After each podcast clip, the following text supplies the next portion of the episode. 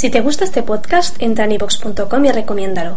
Así le ayudarás a que gane visibilidad en la mayor biblioteca de audio a la carta en castellano, donde además encontrarás centenares de programas de radio, monólogos, audiolibros, conferencias y otros muchos audios de diferentes temáticas. Ah, y recuerda que iVox es con V. Y vamos a ver cómo están analizando, cómo ven la sesión, estos 36 primeros minutos de sesión, nuestros analistas. Alberto Iturralde, responsable de díasdebolsa.com. Muy buenos días, Alberto, ¿cómo estamos? Muy buenos días, todo bien, todo bien. Bueno, ¿cómo estamos viendo el arranque de la sesión en el IBEX 35? Bueno, pues en realidad muy tranquilito como ayer. Y es que, eh, bueno, pues seguimos con el guion que comentábamos durante estas, eh, estos días atrás. Probablemente el IBEX todavía tienda a estar ligeramente bajista durante unas cuantas sesiones antes de dar un golpe suficientemente fuerte a la alza. Hay que seguir tranquilos en general porque, eh, bueno, pues, eh, hasta que no coloquen todos los títulos, las manos fuertes de los valores, todos esos títulos que nos compraron en julio con las noticias negativas sobre la banca, hasta que ellos no coloquen esos títulos no caeremos con consistencia. De manera que si durante estos días vemos ese recorte, es buena opción para entrar es buena opción para entrar. En cuanto al resto de los mercados europeos, ¿cómo lo vemos? Pues, pues la verdad es que bien, están todos prácticamente igual. El DAX alemán está un poquito más flojo. Hay que tener en cuenta que el IBEX funcionó especialmente mal durante los meses anteriores, con lo cual ahora lo más probable es que mientras el IBEX se mantenga más fuerte, los demás recorten, que es probablemente lo que les toque hacer a todos, pero lógicamente no, no, no a nuestro IBEX por compensación. Bueno, pues vamos a saludar también a nuestro siguiente analista, a Sergi Sánchez, analista independiente de sersansistemas.com. Sergi, ¿qué tal? Muy buenos días. Hola, buenos días. ¿Qué tal? Bueno, ¿cómo estamos viendo la apertura del mercado? Pues bueno, sí, lo comentaba, lo comentaba Alberto, ¿no? El IBEX está un poquito más fuerte después de tener una gran debilidad durante muchísimos, muchísimos meses. Ahora parece que está comportándose un poquito eh, como fuerte, digamos, recuperando un poquito el, el gran terreno perdido que tiene.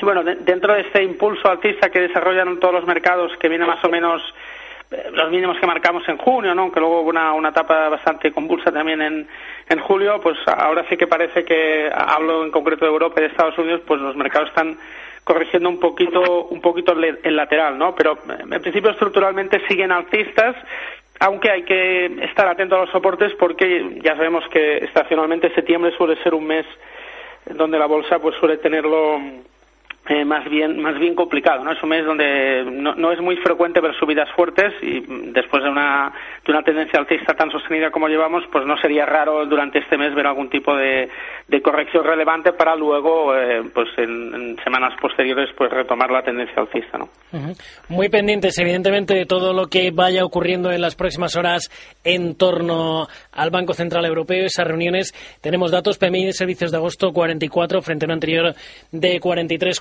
y lleva ya 14 meses en recesión, Alberto.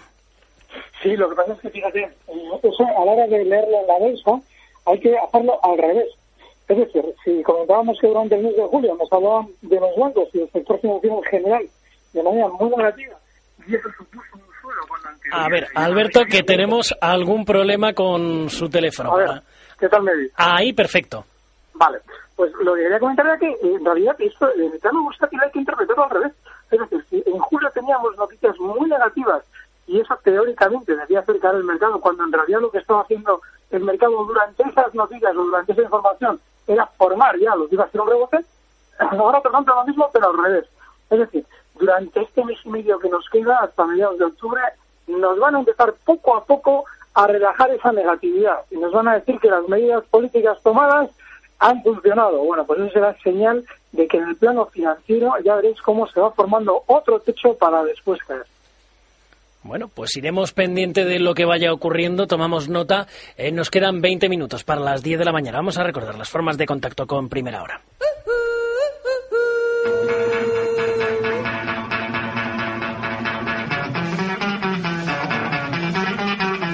Si quieres contactar con Primera Hora lo tienes muy fácil. Solo tienes que enviar un email a primera hora arroba gestionarradio.com. Primera hora arroba gestionarradio.com. Si lo prefieres también puedes seguirnos en Twitter.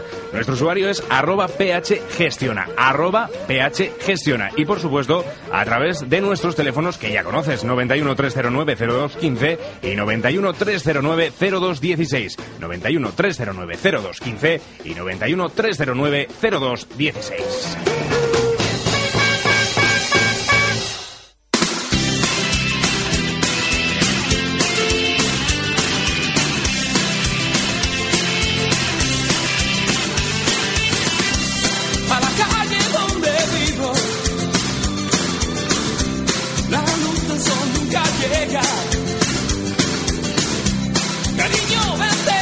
Las primeras consultas que nos van llegando hasta el 91 309 0215, 91 309 0216 y también hasta primera hora arroba gestionaradio.com.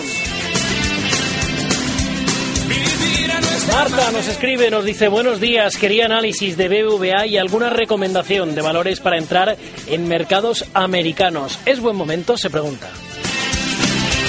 Sergi, ¿qué le podríamos eh, decir a Marta?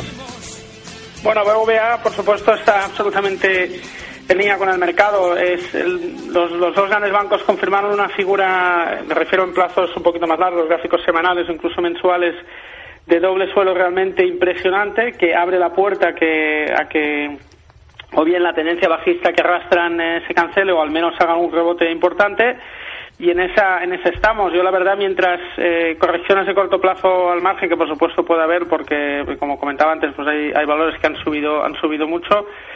Eh, depende del horizonte inversor pero vale yo me pondría un stop por ejemplo en la zona de los de los 560 o incluso un poquito más abajo en la zona de los 550 mientras no lo pierda yo pienso que, que son valores que tienen que tienen potencial no porque han caído mucho y sí que parece que por fin durante los últimos eh, meses, pues eh, después de mucho esfuerzo han, han, conseguido darse la vuelta al alza, o al menos eso es lo que yo veo en los, eh, los gráficos. ¿no? Uh -huh.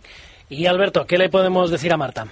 Bueno, en el caso del BBV hay que estar positivos por lo que hemos comentado, y es que en el lado de la banca han golpeado con mucha fuerza en su momento. Eso supone que los pequeños venden sus títulos de los bancos y alguien los compra, y ese alguien nos los venderá seguramente dentro de mes y medio bastante mejor de lo que estaban hace cosa de mes y medio también.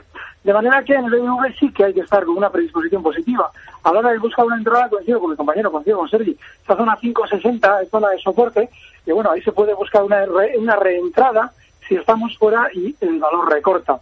Ahora bien, hay una parte segunda de la pregunta, lo de los mercados americanos. Bueno, pues no hay que estar, por una razón muy sencilla. En los valores americanos todo ha funcionado muchísimo mejor durante estos meses mientras el resto del mundo andaba renqueando.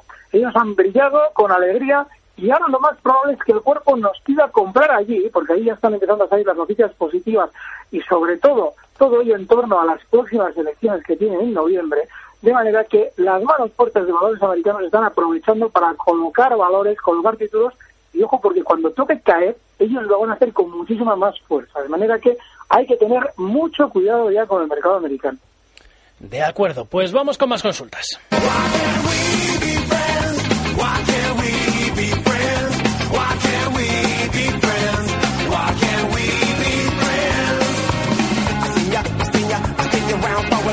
Y ya tengo por aquí a Alicia Patón. Muy buenas, ¿cómo estamos? Pues muy bien, Arturo. Aquí vengo a leerte los correos que nos llegan. A leer los correos que nos van llegando, que son oyentes. unos cuantos.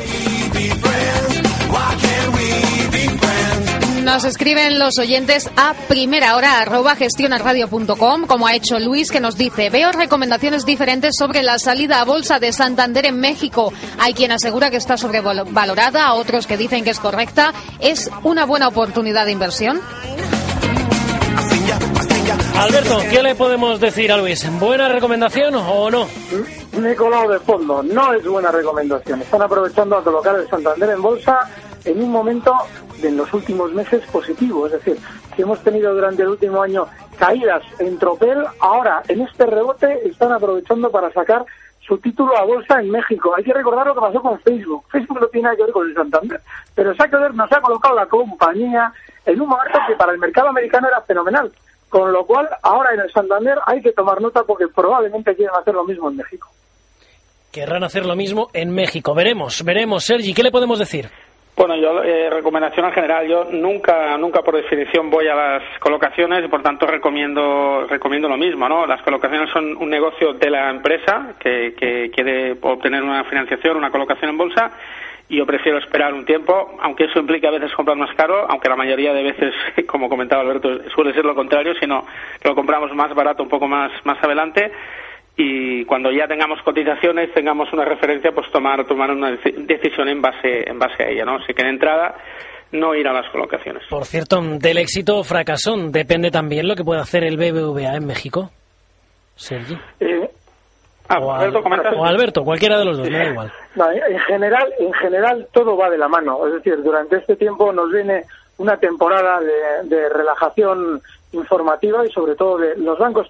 Los bancos las noticias malas y buenas las tienen siempre en el mismo sitio. Lo que pasa es que nos las cuentan cuando interesa. Y seguramente de aquí a un mes y medio así vamos a estar tranquilos. Es que cualquiera que sea el banco que vaya a moverse hay que estar fuera porque ya es tarde. Teníamos que haber comprado cuando todo el mundo nos decía que teníamos que vender.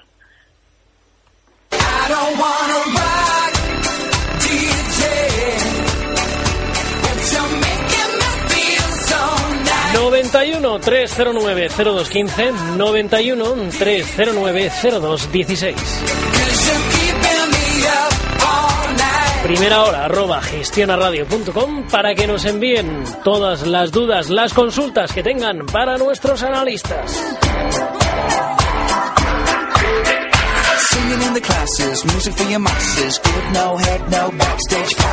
Y nos llega en esta ocasión un correo de José Antonio que nos eh, pregunta ¿qué estrategia podemos seguir para entrar a corto plazo en el DAX? Sergi, ¿qué le decimos? Bueno, eh, claro, el, corto plazo es algo muy muy ambiguo, no sé referente a día no. Yo en echar diario, mientras no pierda la zona de los de los 6.880, 6.900, que está bastante cerca, por lo tanto se puede utilizar para una, para una estrategia. Yo creo que se pueden buscar largos porque a priori toda esta consolidación lateral pues parece algún tipo de, de triángulo, de plana, hay varias figuras, pero en principio parecen eh, de continuación alcista. Insisto, mientras no pierda esta, esta zona, con lo cuanto, por lo tanto puede entrar incluso a precios actuales con esto por debajo de 6.880 en el, en el contado. Alberto.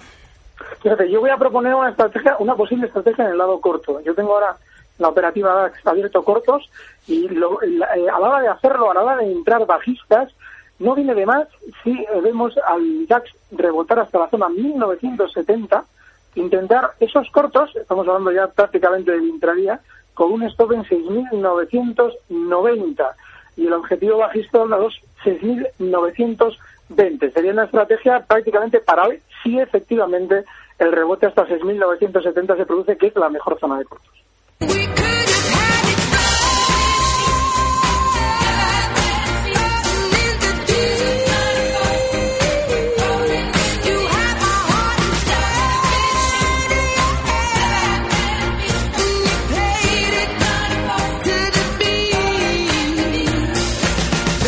¿Qué recomendación podríamos dar a nuestros oyentes? ¿Qué estrategia podríamos plantear en el día de hoy, tal y como vemos evolucionando el mercado?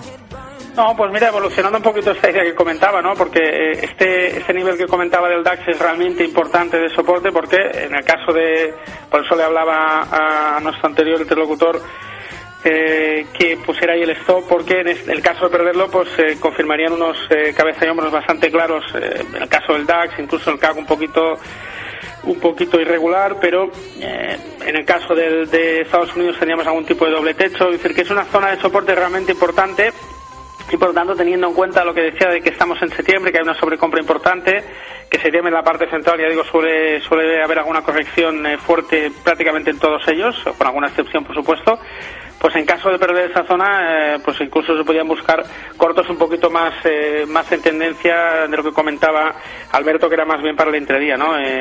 por quedarnos con el DAX perdiendo la zona de los 6.800 eh, 80, ¿no? Con lo cual para mí es muy muy importante vigilar eh, vigilar esta zona, ya no digo solo para hoy, sino para las jornadas siguientes, ¿no? Y Alberto, ¿qué le podríamos decir? Pues yo la verdad es que muy parecido, pero eh, eh, lo que sí te creo es que antes de hacer un rebote con consistencia, desde esa zona 6.880 que, o 6.890 que él comenta, que efectivamente es zona de soporte, yo creo que vamos a llegar hasta ahí. Es decir, que lo lógico es que todavía recortemos un poquito más.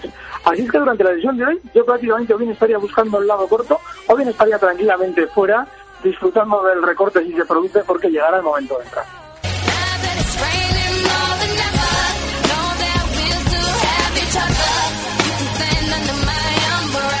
Otro email que nos llega a primera hora, arroba gestionarradio.com. Nos escribe Jesús, nos dice, tengo OHL a 15 euros y querría saber cómo le puede afectar toda la operación que se está llevando a cabo en torno a Vertis. Pues Alberto, ¿qué le podemos decir a Jesús?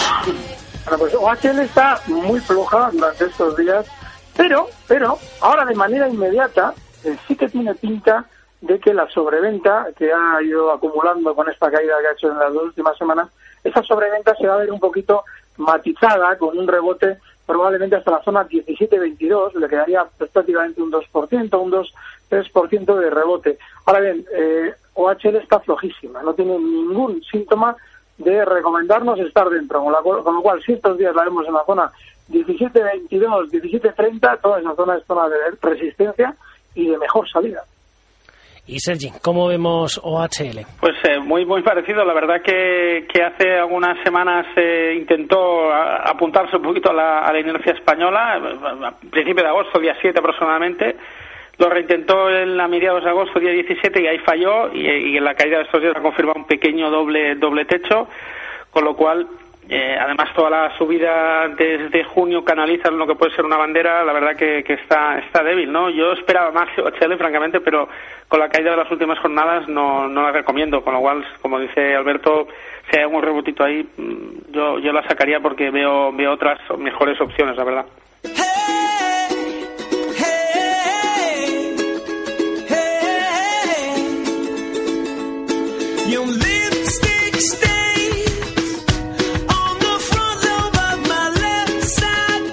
Y tenemos más consultas, Alicia. Nos llega esta de Carmen, que nos pregunta el qué.